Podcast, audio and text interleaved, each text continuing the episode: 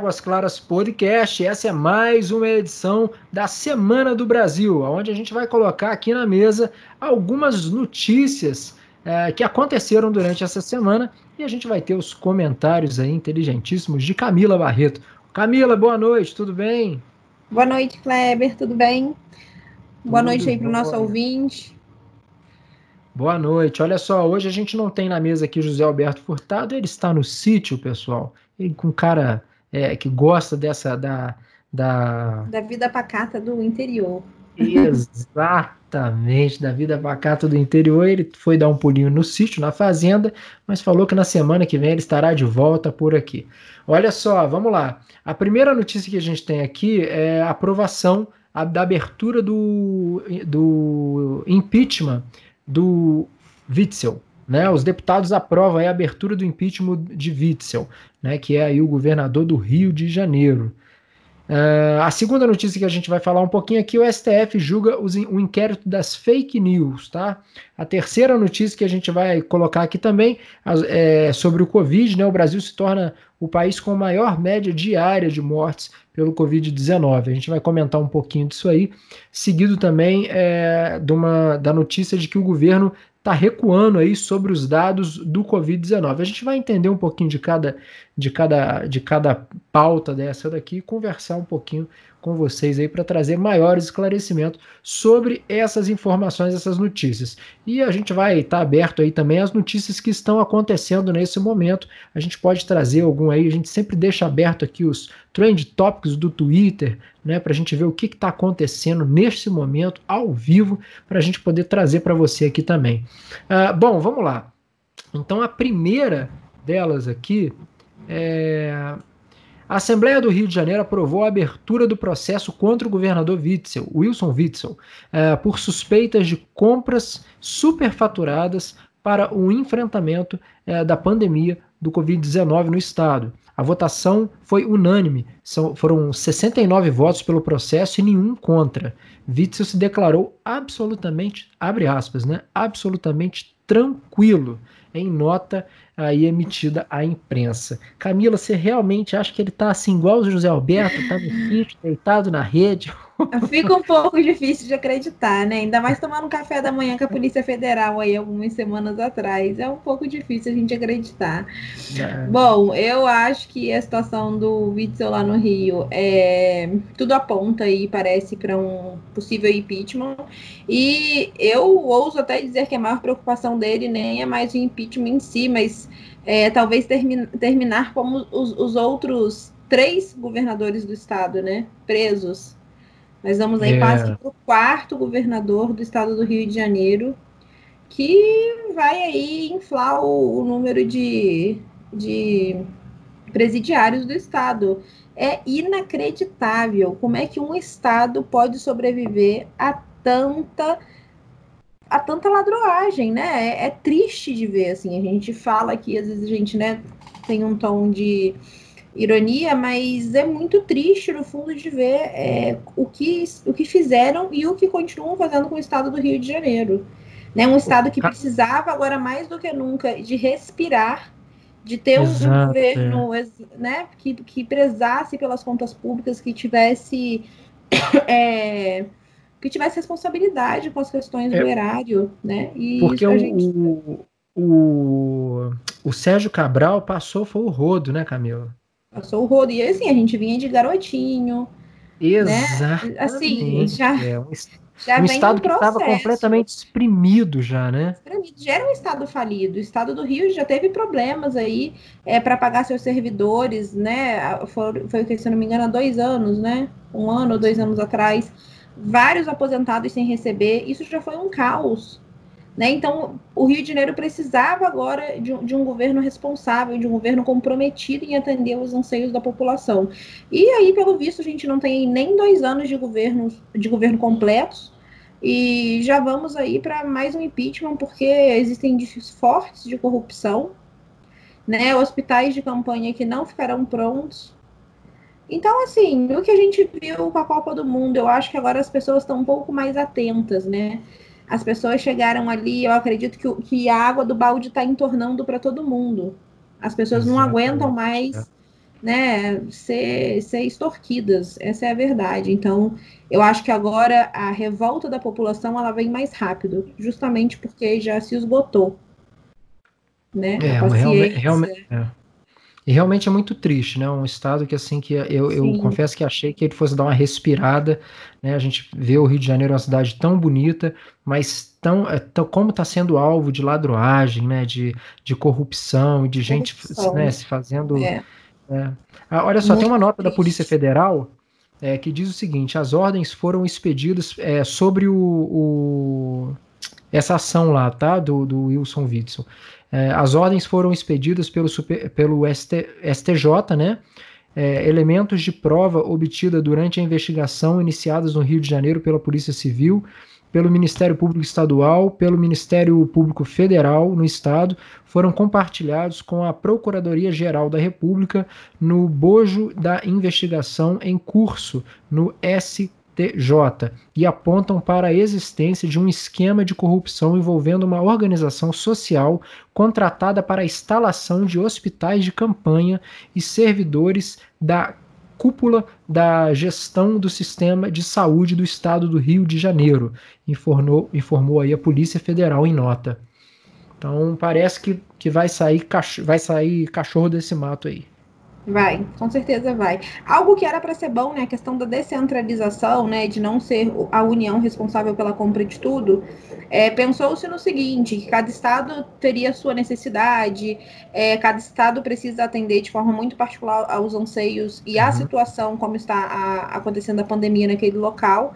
Então, por isso a compra é descentralizada, né? E é interessante que seja assim. É, concentração em excesso de poder nunca é muito benéfico, né? Na maioria das vezes não é benéfico.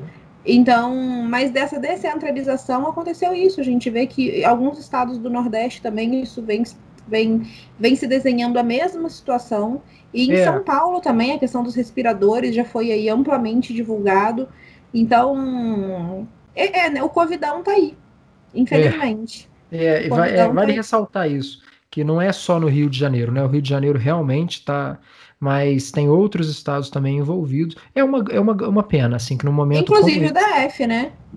Inclusive. Tem um hospital de, de, de campanha aí, exatamente. Exatamente. Sendo, sendo investigado também. Beleza, vamos lá.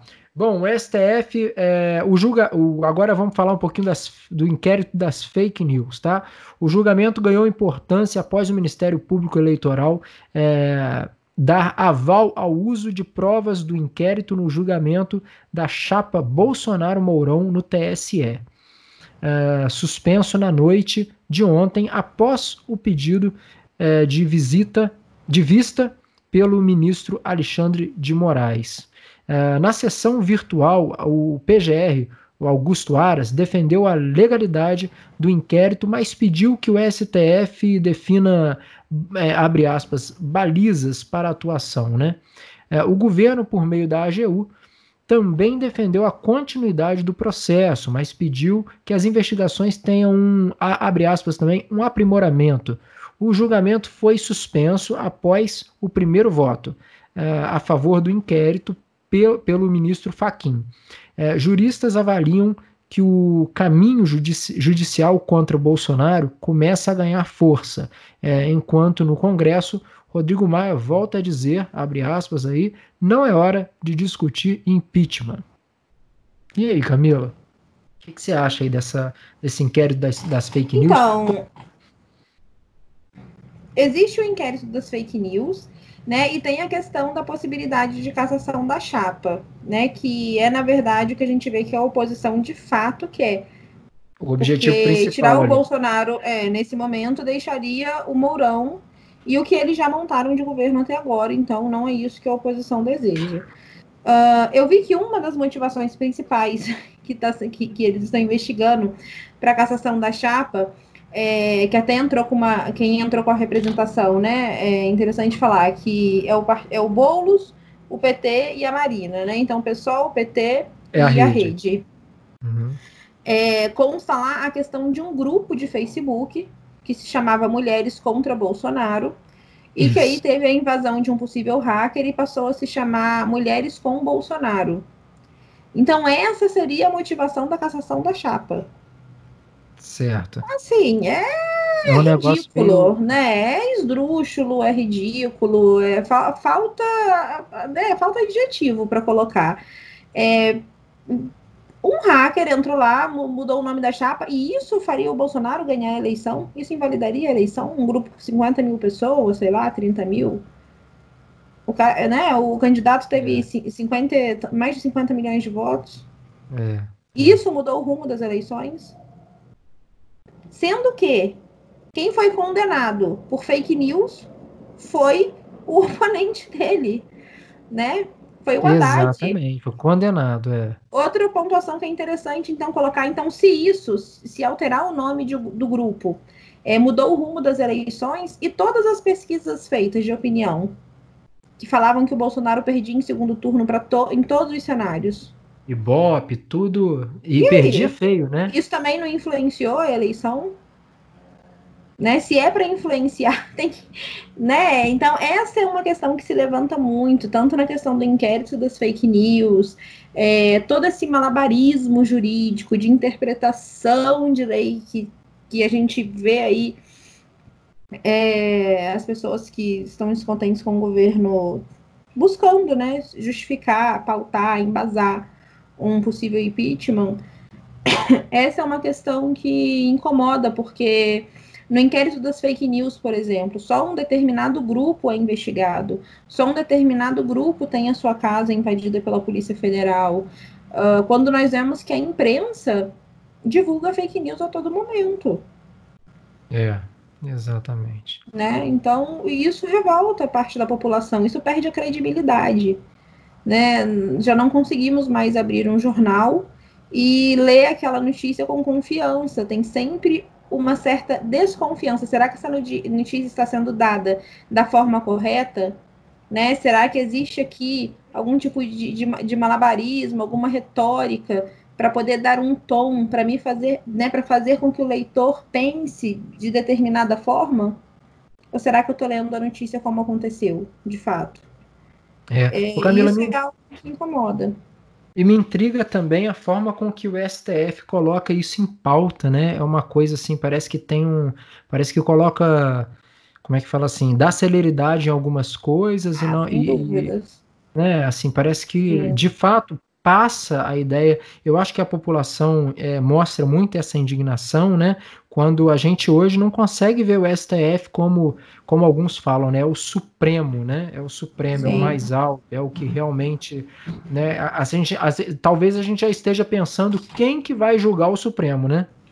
É, é falta envergadura moral, né? Eu acho que eles perderam muito isso diante da população, porque enquanto nós assistimos que um inquérito, por exemplo, contra um Aécio Neves, um Renan Calheiros, ele tá lá guardadinho na gaveta sem problema nenhum. Pessoas que de fato lesaram a, a pátria, né, que roubaram aí trilhões, que enriqueceram às custas é, do nosso dinheiro, esses não, esses ficam engavetados estão aí curtindo a vida aí provavelmente é, fazendo uma quarentena em alguma ilha em Angra dos Reis.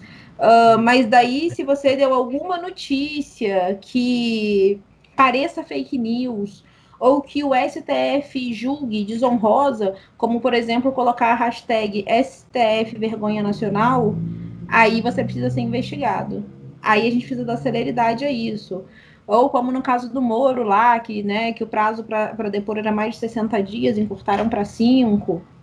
Então, todos esses malabarismos, isso fica exposto diante da população. Se você fizer um pequeno esforço, se você acompanhar o mínimo possível, você consegue ver né, que não há isonomia, é, não há uma, uma imparcialidade do judiciário, né? Não há. O Camilo isso... entra... Pode, pode terminar. Não, era, era isso. O meu pensamento era. Eu queria entrar assim, é porque ainda está um pouquinho em cima desse assunto aí, essa questão do ministro da Educação, né, o Ventralve. Ah, quando ele, lá na, na reunião ministerial, ele se dirigiu ao STF, como por mim começaria prendendo os vagabundos e, e né, começaria aprendendo essa camada de vagabundos. Esses vagabundos mas, todos, isso. É, e começando pelo STF, né? Sim. O que, que você. É, assim. Ali ele está numa liberdade de expressão, ele está como um ministro, essa fala dele tem um peso maior do que um, uma, uma, uma, um cidadão normal. O que, que você acha? Ele cometeu um crime ali? O Zé Alberto podia comentar isso também, legal, né? Poderia, seria ótimo ter o embasamento jurídico aqui do José Alberto. Uh, o que, o que, que eu avalio da situação, né? Claro que, é claro que a fala dele tem um peso muito maior porque ele é um ministro de Estado. Sim, então tem um peso maior a fala dele.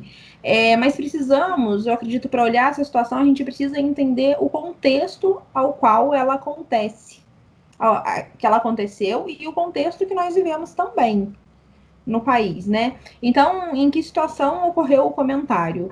Uh, ele estava numa reunião fechada, isso não foi um pronunciamento aberto, é um pronunciamento oficial. Esse é o primeiro ponto que eu acho que nós precisamos enxergar, né? Uh, e ele estava ali é, colocando a opinião dele. Eu não vejo isso como é, colocar em risco a democracia ou que ele é, incorreu em crime de responsabilidade ou algo do tipo, tá? É, foi uma fala dura, é, pesado, mas eu enxergo a tentativa de criminalização da fala do ministro como uma tentativa de crime de opinião, tá? Tá, uh, okay. Por exemplo, o ministro do STF, o Celso de Mello, pode comparar o presidente da República a um fascista. Pronto. E aí isso não incorre em nenhum tipo de crime, tá? Mas um ministro não pode é, colocar a fala dele ali, que, convenhamos, foi, foi muito mais leve do que chamar alguém de fascista. Né? Ele estava é. comentando ali durante a fala dele, ele falou que ele é, tinha uma péssima impressão de Brasília. Camila, po podemos ouvir essa fala aqui rapidinho? Que podemos, aí você comenta claro. em cima? Sim, sim. Então vamos lá, vou colocar aqui e aí você, é, assim em seguida, você comenta essa fala. Eu, por mim, botava esses vagabundos todos na cadeia, começando no STF. E é isso que me choca. Era só isso, presidente. Eu, eu realmente acho que toda essa discussão de vamos fazer isso, vamos fazer aquilo, eu vi muitos ministros que chegaram, foram embora. Eu percebo que tem muita gente com agenda própria. Eu percebo que tem, assim, tem um jogo que é jogado aqui, mas eu não vim para jogar o jogo. Eu vim aqui para lutar. Eita! Fala, e é importante fala... colocar o que ele falou antes disso, que ele falava sobre a impressão dele de Brasília. Né? Existia um contexto ah, na é fala verdade. dele que é interessante, né? Ele Exatamente. falava que ele tinha uma péssima impressão de Brasília e quando ele chegou aqui ele viu que era muito, muito pior. Isso. Que as pessoas vivem como se fossem numa ilha e que elas não têm noção do que, que acontece no mundo. Então, uh, ah, para mim, né, no meu ponto de vista, na verdade é raro ver um político que se aproxima, né, um governo que se aproxima tanto do povo como esse. Né? A impressão que dá é que as pessoas preferem ser roubadas, desde que a reunião seja é, regada aí a caviar, champanhe e diplomacia, exatamente, do que tenha, do, do que se for né, é, é, imbuída aí de falas duras, de uma linguagem mais direta, de um xingamento, que ok, não estamos falando é, que isso deve ser pauta de toda reunião presidencial, mas, é, né, convenhamos, é, ele estava colocando um ponto de vista, existia um contexto, e parece muito que eles querem arrumar algum fio para puxar, né? Eles estão tentando a todo momento ser muito nítido que o, que o, o judiciário ele, ele atua de forma totalmente parcial e ele não busca, ao, ao, no meu entendimento, uma harmonia né, entre os poderes. Eu não vejo o judiciário agindo dessa forma nesse, né, nesse, nesse momento. Entendi, certo. Olha só, aí, é, rapidinho, só para uma brincadeira aqui, tá, pessoal? Mas, enquanto isso, o Lula convidou o Sérgio Moro para fazer um debate com ele. Não, não, é sério ou é fake news? Mas você não sabia, não? Não. O, o, Lula convidou o, o, Sérgio Moro, né, para fazer um debate com ele. E aí o Sérgio Moro respondeu que não debate com condenado ou com preso, alguma coisa assim. Pelo Fecha menos salvou, salvou um pedacinho da biografia ainda, né? Não é? Salvou um pedacinho. Menos pior, é, salvou um pedacinho da biografia, porque também convenhamos. Deixa eu ver aqui o que, que tem de trend tops aqui, assuntos do momento. Hum, vou- eu tô passando aqui, pessoal. tô- tô- vou tentar ler só o que está relacionado aqui que Deixa a eu gente dar tá- uma olhada no meu aqui também, é, deixa eu ver se tem um assunto relacionado ao que. Covas aqui. O Bruno Covas foi, foi testado positivo, né, Cacá? Pois é, parece que ele não cumpriu a quarentena que ele mesmo impôs para a cidade de São Paulo. Ele, e ele luta contra um câncer também, né? Ó, o segredo na o, segredo o segredo o segredo na floresta. Não, isso aqui não é. Pra mim aqui tem Derrete Joyce, Ah, derrete Joyce, exatamente. tá aí pra você também. Ah, Ela que vem será, tentando. Por que que der- Não, olha aí, mais um ponto sobre o inquérito das fake news, né? Às vezes eu fico com medo do nosso podcast semanal ficar repetitivo, porque é, é a reunião, mas não tem como não falar disso, né? Tipo, o que, que embasa É. o inquérito das fake news? A Joyce, ela era presidente lá da CPMI na Câmara, gente. Como que pode uma É. coisa dessas? Ela que começou a abrir investigação e acusar os bolsonaristas de produção de fake news e, enfim, de milícia digital, de gabinete do ódio, começou a levantar todas essas pautas e acusação, Parece foi ela acusação. que fez o negócio do gabinete do ódio mesmo, não foi? Enquanto o gabinete do ódio dela estava a todo vapor. Né? Quando nós temos aí ligações, áudios, mensagens, é, meme pronto. É uma coisa, é inacreditável. E ela segue aí se, se, né, se dizendo vítima de, de ataque. É, e isso é outro ponto, né? Como é que as pessoas mudam, assim, vamos supor, é, Bolsonaro falou algo da Folha, Bolsonaro ataca a Folha. Não é crítica É, exatamente. é. né? Então, a- a- o jogo das palavras, né? A forma como se coloca, como se noticia, né? Então, tudo que sai do lado do governo, ah, tudo que é daqui para lá vai ser ataque. Aí tudo que é de, de lá para cá pode tudo, é crítica, Exatamente. né? Ó, uma- Aí uma- vale É. O que está acontecendo aqui, deixa eu ver. Ah, abre Tem aspas, uma né? fala aqui também do Bolsonaro, tá aparecendo aí para você? Tem, Com eu acho que relação- é uma declaração do Faquin, se eu não me engano. tem uma fala dele, acho que com relação aqui às Forças Armadas. Isso. Forças Armadas não aceitam tomada de poder por outro poder por conta do julgamento dos políticos. Ah, isso aqui foi o que ele falou ontem na live. Eu não assisti a, a live de ontem, Olha só, na live dele de ontem- falado sim. O Camilo, não, de ontem não, de antes de ontem, né? De É quinta, quinta-feira, isso. né?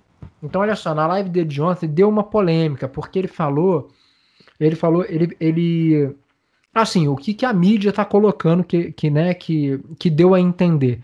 Eu vou tentar pegar essa fala aqui, porque aí a gente coloca também, mas ele diz para as pessoas é, irem aos hospitais, fotografar os, os hospitais vazios. Você ficou sabendo disso? Não. Pois é, aí a o galera. Bolsonaro falou isso na live. Falou, aí a galera tá caindo em cima. Ó, Bolsonaro. Coisa que, na verdade, você viu o que aconteceu em São Paulo, no hospital de campanha? É, foram três ou quatro deputados estaduais ah, quererem. quiseram fazer uma visita a um hospital de campanha, né? Aham. E já começou uma confusão imensa na entrada. Não queriam permitir a entrada dos deputados. E é importante falar que o poder legislativo, ele além de le- legislar, ele também Fiscaliza. tem é, uma função fiscalizatória, exatamente. Né? Exatamente.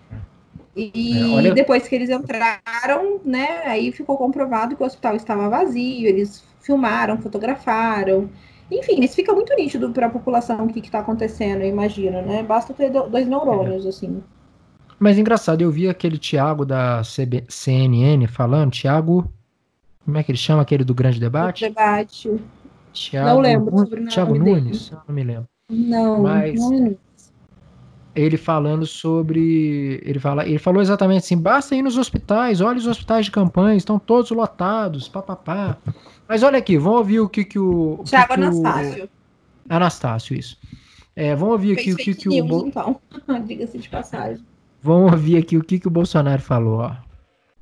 As informações que nós temos, pode ser que esteja equivocado, mas na totalidade, ou em grande parte, né, ninguém perdeu a vida por falta de respirador ou leite de UTI. Tá? Pode ser que tenha acontecido um caso ou outro, mas, inclusive, as informações que chegam para nós, seria bom você fazer na ponta da linha. Tem um hospital de campanha perto de você, tem um hospital público, né? Arranja uma maneira de entrar e filmar. Muita gente está fazendo isso, mas mais gente tem que fazer para mostrar se os leitos estão ocupados ou não, tá? se os gastos são compatíveis ou não. Tá? Isso nos ajuda. Tudo que chega para mim nas mídias sociais, a gente faz um filtro e me encaminho para, para, para, para a Polícia Federal ou para mim, certo? E lá eles veem o que fazem com esses dados. Então, Camila, eu acho que é, nesse, nesse comentário dele, eu acho assim que vale ressaltar que ele errou quando ele fala para as pessoas irem aos hospitais. Né? Os hospitais são de fato locais onde tá, onde tem é, contaminação. Contaminação, exatamente. Então esse é um ponto aí. E esse aí foi o pano para manga. Sim. O que, que, você achou aí? É, é entendo, também entendo. Tem que ter, tem de existir essa ponderação, tá? De você é, causar uma, uma comoção popular ou uma certa revolta que é válida, né, nesse sentido de da população querer começar a entrar em hospital e fotografar tudo e filmar, e a gente não pode estabelecer o, o caos a partir de uma situação de saúde, né? Mas em contrapartida, existe o pouco que é divulgado que nós sabemos do que está sendo roubado. E isso sim é um motivo de revolta para a população. Então, ao meu ver, quem deveria fazer esse trabalho fiscalizatório são os deputados estaduais, como aconteceu em São Paulo. Eu acredito que estes sim precisariam entrar em hospitais de campanha e fiscalizar o que está acontecendo.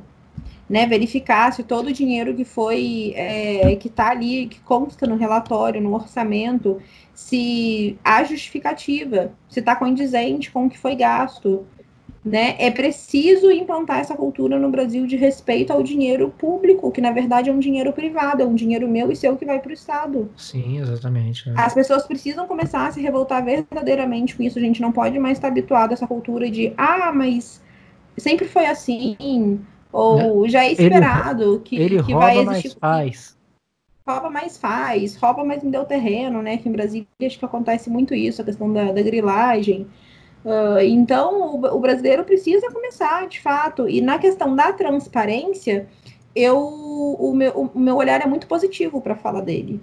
Né, na questão da, da, transparência, né, do povo ter acesso ao que está acontecendo, do povo conseguir é, saber é, aonde está vale... indo o seu dinheiro.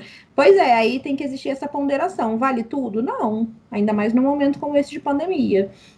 Então. Vale, Vale ressaltar o seguinte: uma coisa é você está no hospital. E aí você, você foi fazer o teste, você está com uma suspeita e tal.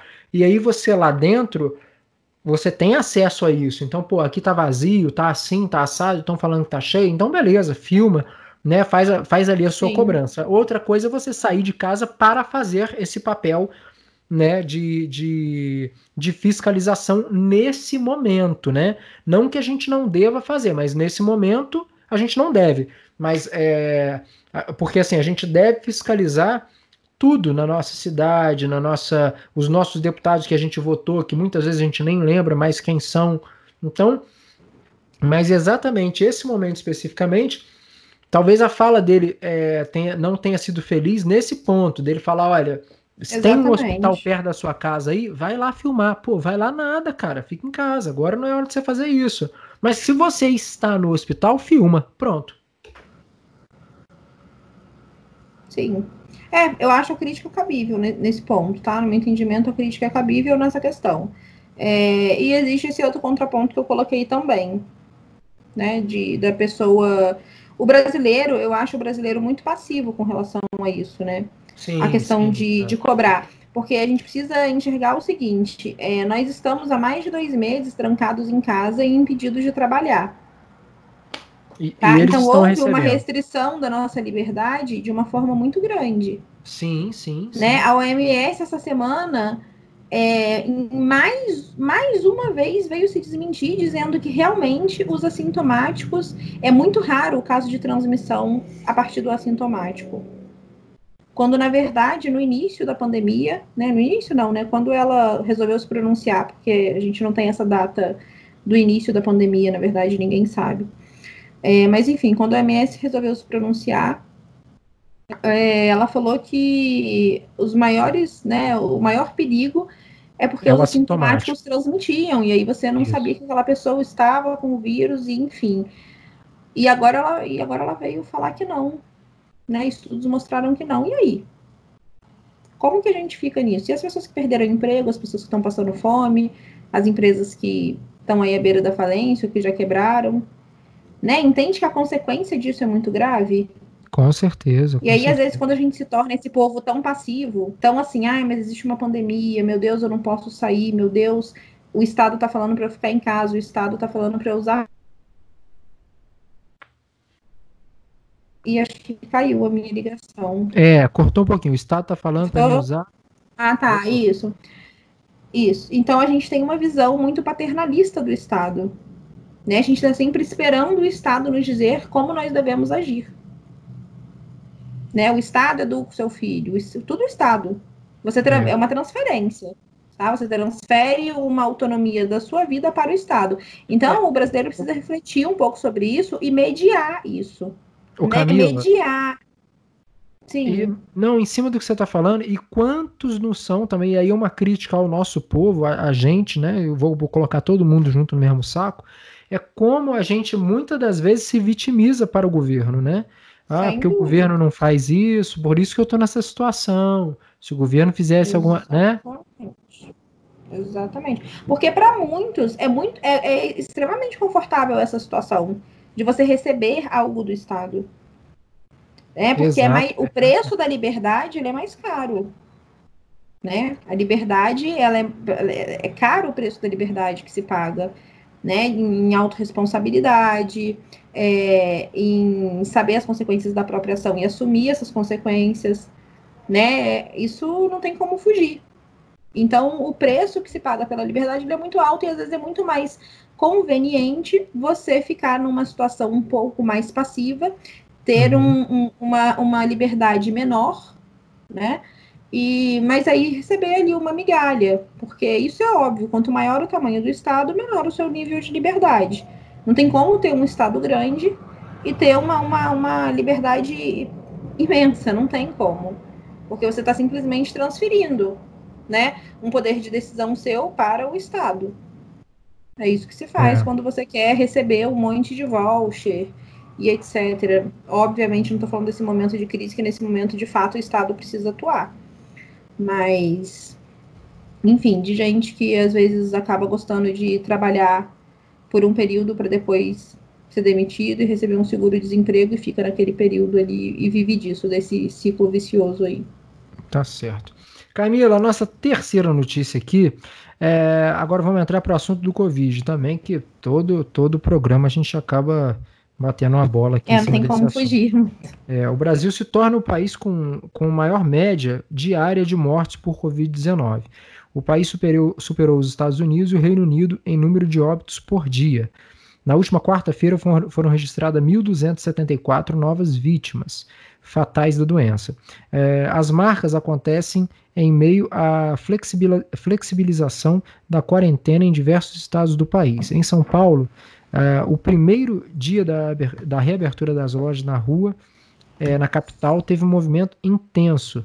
Em coletiva, o governador Dória anunciou a reabertura também da Grande São Paulo, enquanto cidades do interior terão que adotar regras mais rígidas após piora de números.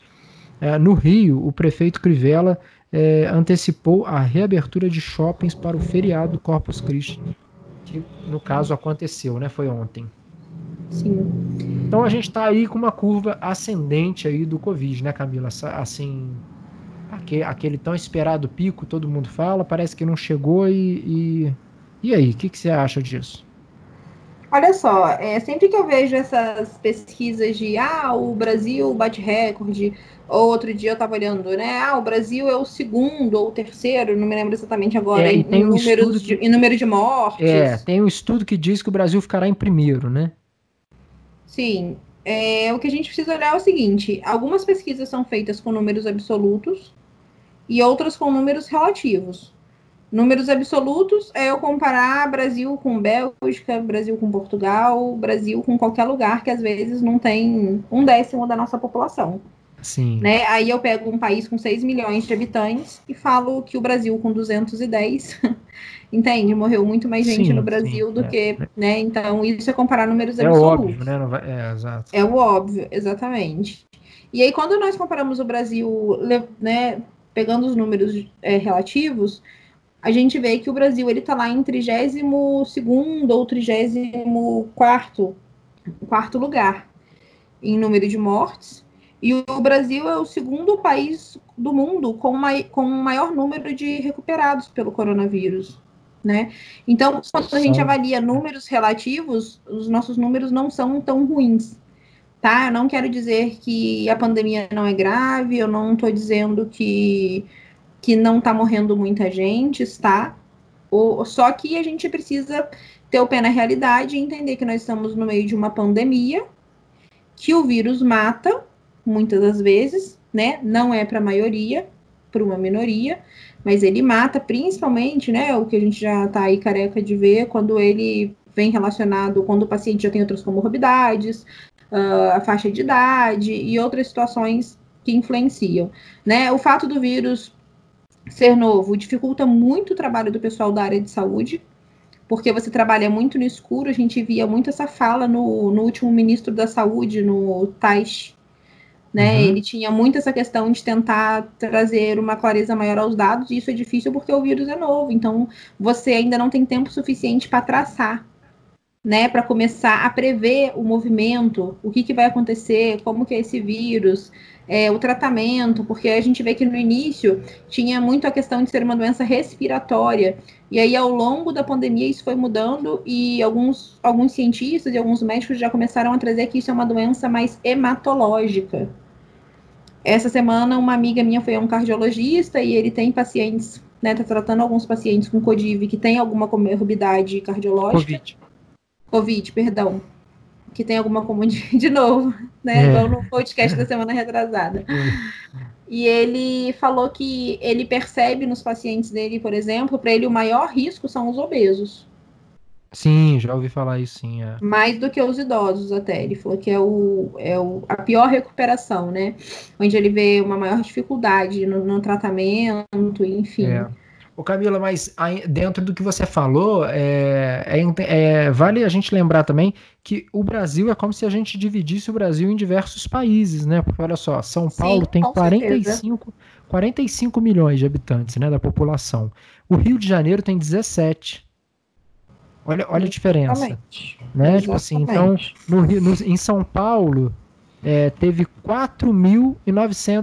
4.975 ca- é, casos novos. Então, quase 5 mil casos novos, com 45 milhões de habitantes. No Rio de Janeiro, com 17, teve mil. Né? Então, você é, guardado as proporções, dá, né, dá pra ter- a gente Sim. tem que analisar é, trazendo para o tabuleiro essa, essa proporção, né? Você vê o Trazendo DF todas as aqui, informações, né? E não só uma Exato. informação parcial, por exemplo. É, exatamente. É. Deixa eu ver se tem os dados. Eu tô vendo esse- esses números são do Covid-19 Brasil, tá? Do site é, da, do Ministério da Saúde. Porque senão esses números eles te levam a pensar algo. E às vezes esse algo ele não é totalmente condizente com a realidade. Exatamente, é. Né? Essa questão até dos obesos que o médico comentou, esse cardiologista, eu fiquei pensando porque nos Estados Unidos foi, foi bem devastador o vírus, assim, né? é. E a Principalmente em gente alguns tem uma estados. população lá, né? Obesa, exatamente, que se alimenta muito mal. Então, nos faz pensar um pouco nessa, nessa correlação, né? Isso, e aí a gente vai daqui a. É, não vamos entrar nesse assunto no podcast, mas é, cabe aí o, o, o, nosso ouvinte e estudar um pouquinho, ouvir um pouquinho falar sobre a vitamina D, né, Camila? Verdade, importantíssimo. A importância aí, né, e outro, vitamina... outra informação importante que nós vimos, eu nem lembro se comentamos disso em algum podcast, mas é, isso já tem mais de um mês, né? Quando o governador de Nova York, que é um democrata, né? ele veio trazer, veio de forma muito surpresa trazer alguns dados a público e ali constavam que 66% dos internados estavam em isolamento total, 18% estavam em lares de idosos, portanto também em certo isolamento, e só o restante, ou seja, esses dois grupos já somaram mais de 80%. Olha e só. o restante estava em deslocamento, então o que nos faz pensar assim, e o isolamento uhum. social, gente? O que, que aconteceu, né? É, então é isso, essa doença é muito nova, então é, é, trabalhar no escuro, né? É não saber exatamente. É. Como Olha se... só, deu... Pode concluir. Como se prevenir, eu ia falar, é como, como se prevenir, era só isso. Olha só, é, e dentro desse assunto também, vamos falar um pouquinho sobre essas informações que o governo ameaçou segurar um pouquinho, e aí foi muito criticado e parece que voltou a liberar, né? Então, após restringir o acesso às informações da pandemia no portal da saúde, o governo recuou e voltou a disponibilizar os dados de forma integral no site. Segundo o ministro interino da Saúde, o governo busca uma contagem que sirva de guia a gestores e não esconder mortes, né? Ainda na noite de é, aqui está na noite de ontem, mas foi no, é, o ontem aqui no caso é no dia 9, 9 agora de junho, é, o, STF, o STF havia dado 48 horas para o Ministério retomar, é, para que, que o Ministério retomasse a divulgação como antes.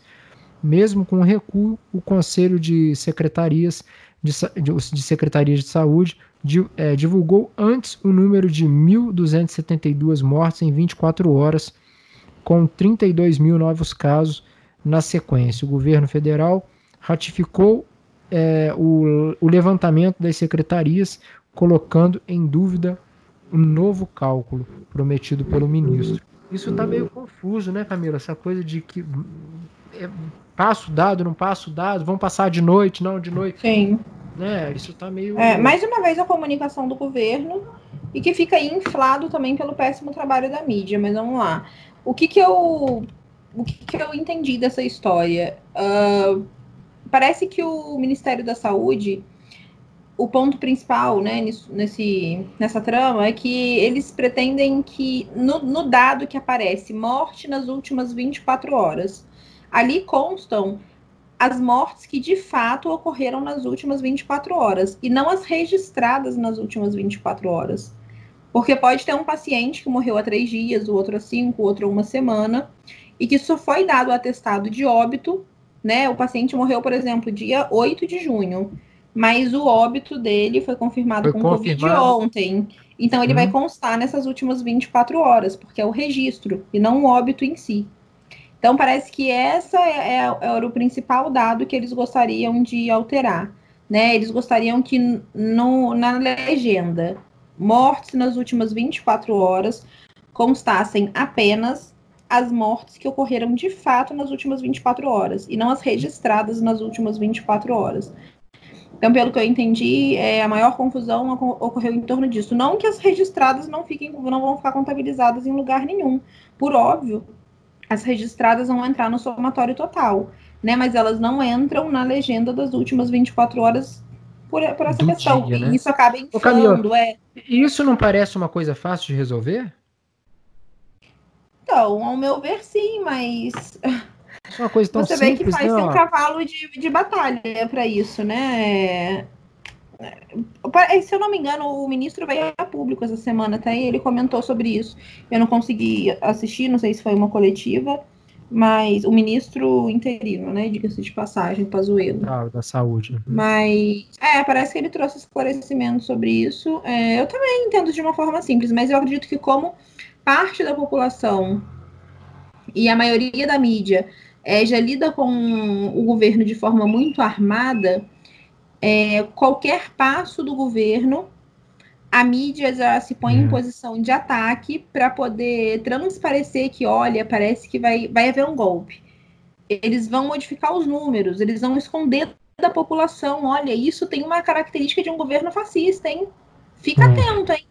Entendeu? Então, assim, tudo é usado para compor uma narrativa. É isso que cansa, né? É isso que faz com que a mídia perca a credibilidade, porque qualquer pessoa que tiver uma hora e quarenta da sua vida e assistir o vídeo da reunião na íntegra, ela consegue entender que a palavra que foi dita de forma exaustiva pelo presidente foi liberdade, né? Eu quero É. armar a população porque Sim. é muito fácil alguém chegar e implantar uma ditadura aqui. É. E, e olha, assim, dentro disso aí que você falou, é, de- vamos aqui só jogar para um caso bem próximo da nossa realidade aqui. Ontem teve um assalto na IPTG, você ficou sabendo? Não, eu fiquei sabendo dos tiros, mas eu não sabia que isso era decorrente de assalto. Pois é, o que, que aconteceu ali? Ali estava passando é, um casal de bicicleta na IPTG, e aí esse casal foi abordado por cinco pessoas, armado com arma Nossa. branca, com faca, e tomaram a bicicleta deles. Logo quando eles estavam tomando a bicicleta, roubando a bicicleta, logo atrás veio um outro ciclista. E esse ciclista estava armado. Ele meteu, foi bala. E aí ele, ele, ele, ele matou um, né? Um, um, um ele é, morreu no local. E o Um outro. bandido. O bandido, o bandido. O bandido, um morreu no local.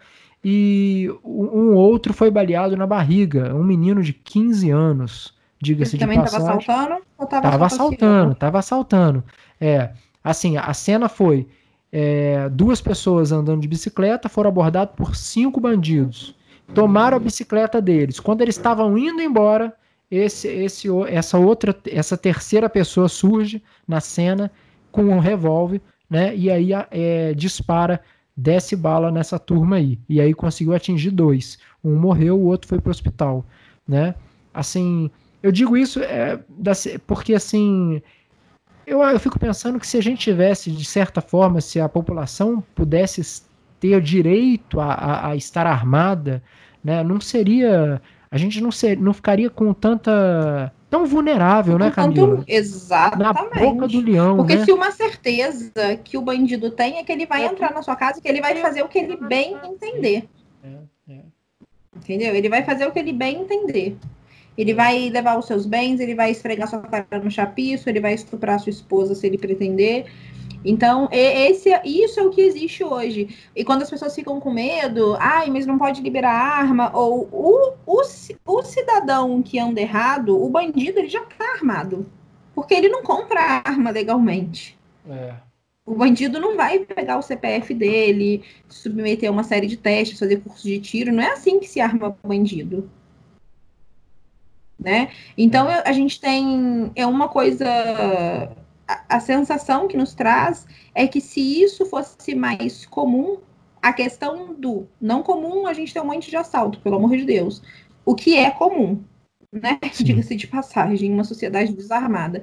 Mas se fosse mais comum a questão do cidadão andar armado, né? Óbvio, defendido os, os devidos critérios, que sejam critérios rigorosos para isso, né? E que a gente tenha penas, pe- penas fortes para aquela pessoa que, fez, que, fez, que fizer um uso indevido da arma, mesmo que ela tenha o porte. Apesar de que hoje o que se discute no Brasil é só a posse, mas tudo bem. É, a posse é Ah, uma o coisa e o porte é bandido- outra, né, Camila? É, o porte é você poder andar com a arma e a posse é você ter a arma dentro de casa. Então, no caso, E aí tem uma série de critérios de quanto de munição. É, no caso, é, no caso esse, esse terceiro elemento que surgiu ontem nesse assalto é, e que disparou, parece que é um policial. É, ele deve, ele precisa ter porte pra estar É. legal, né, com a arma na rua. Que bom que esse cara tava aí. Parabéns se você estiver me ouvindo. Um beijo pra você, meu querido. É, E aí o bandido, ele ia ficar, no mínimo, um pouco mais ressabiado de assaltar nessa cara dura que eles fazem hoje em dia. É. né? Porque ele ia pensar duas vezes: será? Vai existir aquela pulga atrás da orelha do, do bandido? Né? Será que eu entro nessa casa? Será que É. tem arma aí? Porque hoje em dia eles entram com certeza, eles têm convicção. A população está desarmada. E isso é uma medida que todo governo totalitário adota. Eles sempre desarmam a população primeiro e depois eles implantam uma ditadura. É, Porque olha o que, tá, o que se passa na Venezuela, isso também aconteceu lá, eles também desarmaram a população.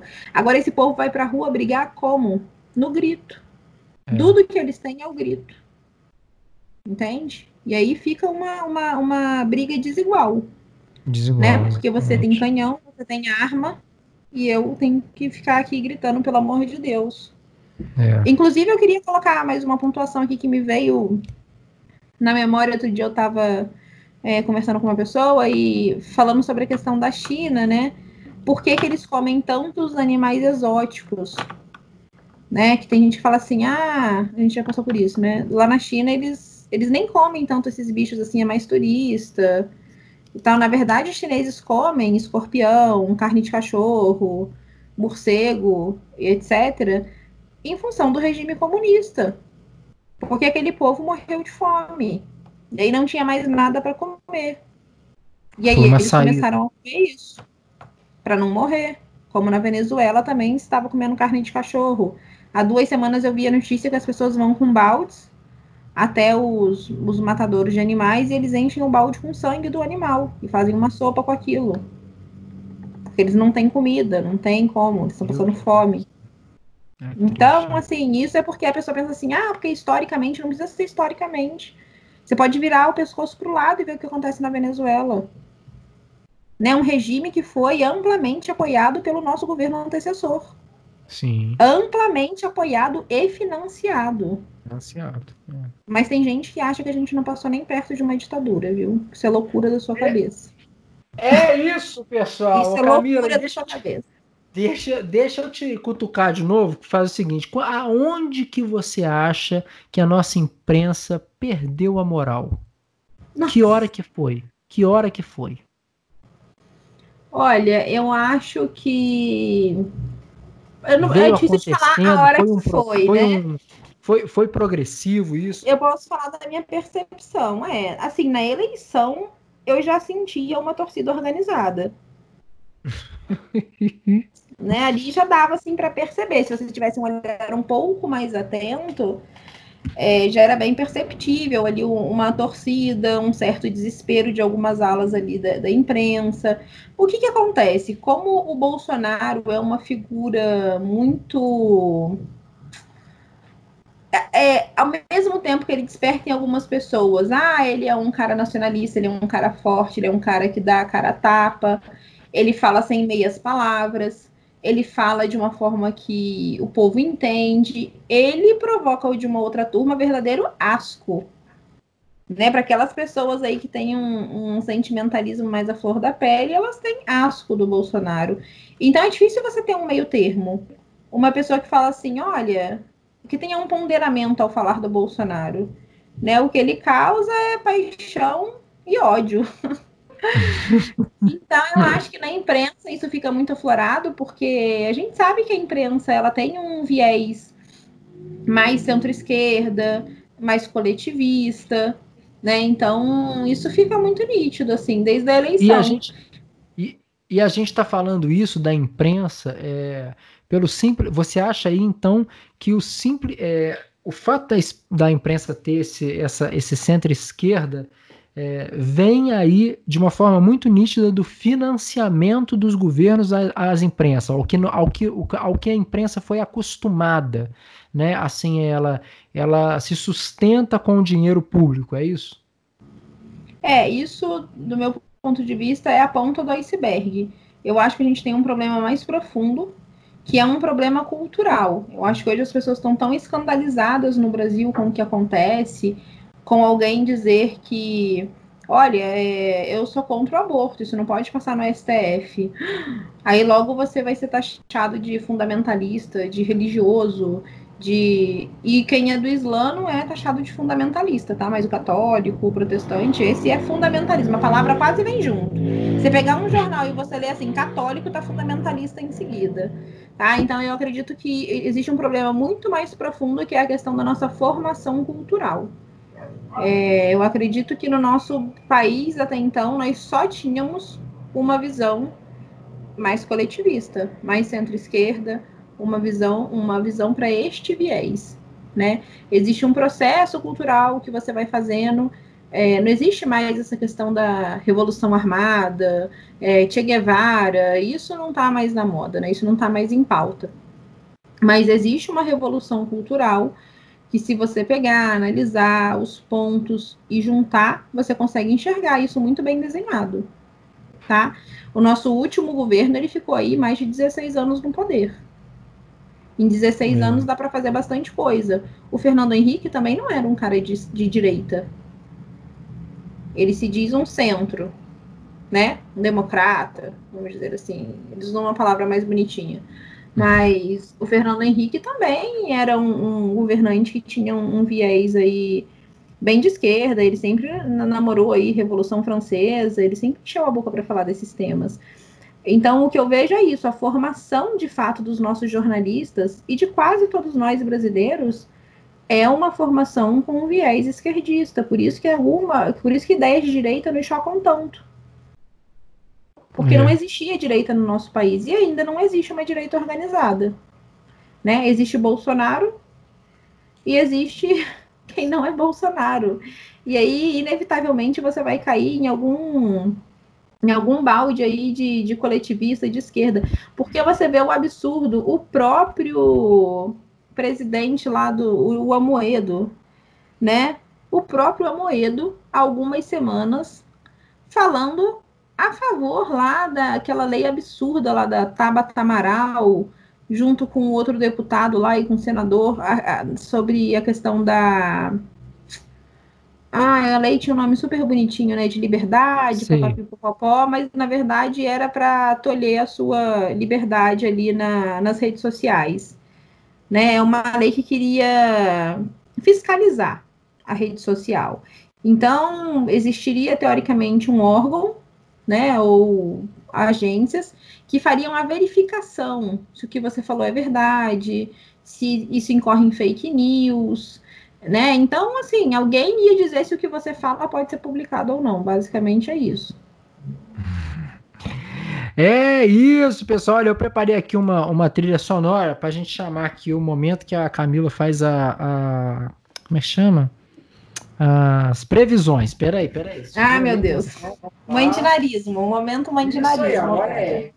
E olha, olha a trilha que eu preparei para vocês. Atenção! Atenção, pessoal, agora vem aí Camila com agora a previsão da semana. Camila, o que, que a gente vai ter aí nessa semana, Camila? Deixa eu pegar minha bola de cristal aqui, um momento, por favor. Pega aí sua bola de cristal. Ai, meu Deus. Vamos ter uma semana quente, Camila? Não, mas a gente não tem semana fria nesse país, não. nem, nem no mês de junho. Não tem como ter semana fria nesse país. Bom, o que, que a gente espera, né? Essa semana aí, um fato aí também que nós não comentamos foi a criação de mais um ministério aí pelo governo. É isso, que foi criticado também, porque o, senhor Bolsonaro falou que ia diminuir ministério. É, também meto pau nessa daí. Essa daí também tem a minha crítica. Principalmente porque o cara que tá lá era um, um vamos dizer aí, um admirador de, de Lula e Dilma, viu? Então, tá é, busca os tweets dele aí no passado aí, não sabemos se ele tomou a pílula vermelha e mudou, ou se ou, se, ou o que está acontecendo aí nessa situação aí.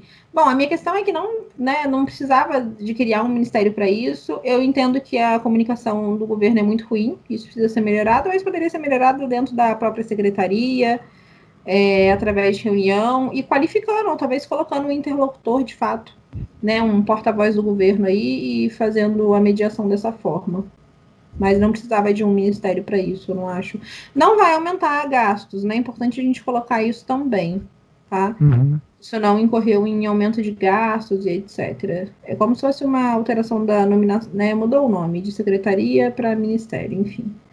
Mas também acho que cabe a crítica, eu não, não concordei com essa, com essa decisão do governo aí do meu ponto de vista, isso não, não acrescenta e não, não vai trazer nenhum benefício. Posso jogar uma rapidinha no ar aqui? Pode jogar uma rapidinha. Para você, eu sei que você gosta dele, então eu busquei uma notícia dele aqui. Dória autoriza vacina em parceria com empresa chinesa. Ah, mas é claro. Aonde você lê Dória, você vai ler China.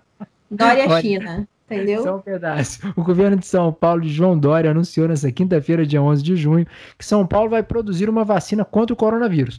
E será possível por uma parceria que foi firmada quarta-feira, dia 10, quase o dia dos namorados aí, que seria dia 12, entre o Instituto Butantan e o laboratório chinês Sinovac Biotech. A vacina é, in, é, inativa, ou seja, contém apenas fragmentos do vírus mortos, mortos, né? Ou com baixa atividade. Com a aplicação da dose, o sistema imunológico passaria a produzir anticorpos é, contra agente causador do Covid-19. Camila, eu espero que nessa o Dória dê a volta por cima. Olha, eu tô esperando o momento que o Dória vai fazer uma cirurgia para puxar o olhinho. Pra ele, Ele ficar cada subiu, vez olha, mais Xi Eu vou te Jinping. falar, pô, ele acabou de subir no escorregador agora. Ele tá lá em cima. Vamos ver como é que ele vai descer. Não, desse- esse é um que merecia descer o escorregador, né? E cair numa, numa, numa poça de lama. De- Porque eu vou te falar, olha. Junto com a Peppa.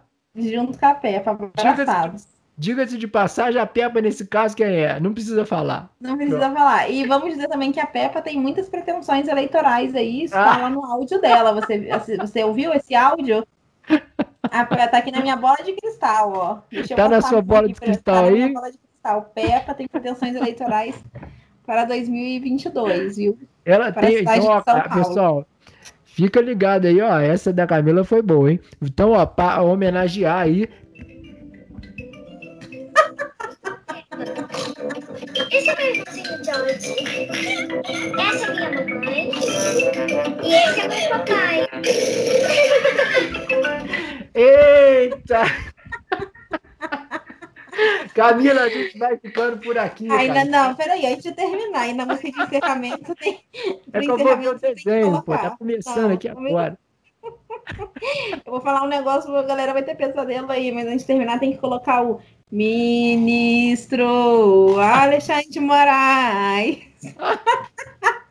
tem que colocar o canto do índio aí para honrar a pátria. Tem música, música do ministro, é?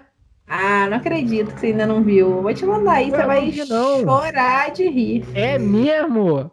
Pera aí, que Aí aí você vai cantar isso agora o resto da sua vida. Você não vai mais esquecer disso daí. É mesmo? Você vê o que, que a pessoa não faz na vida dela. Vamos ver, pessoal, com vocês aí, ó. Olha aí. Meu Jesus.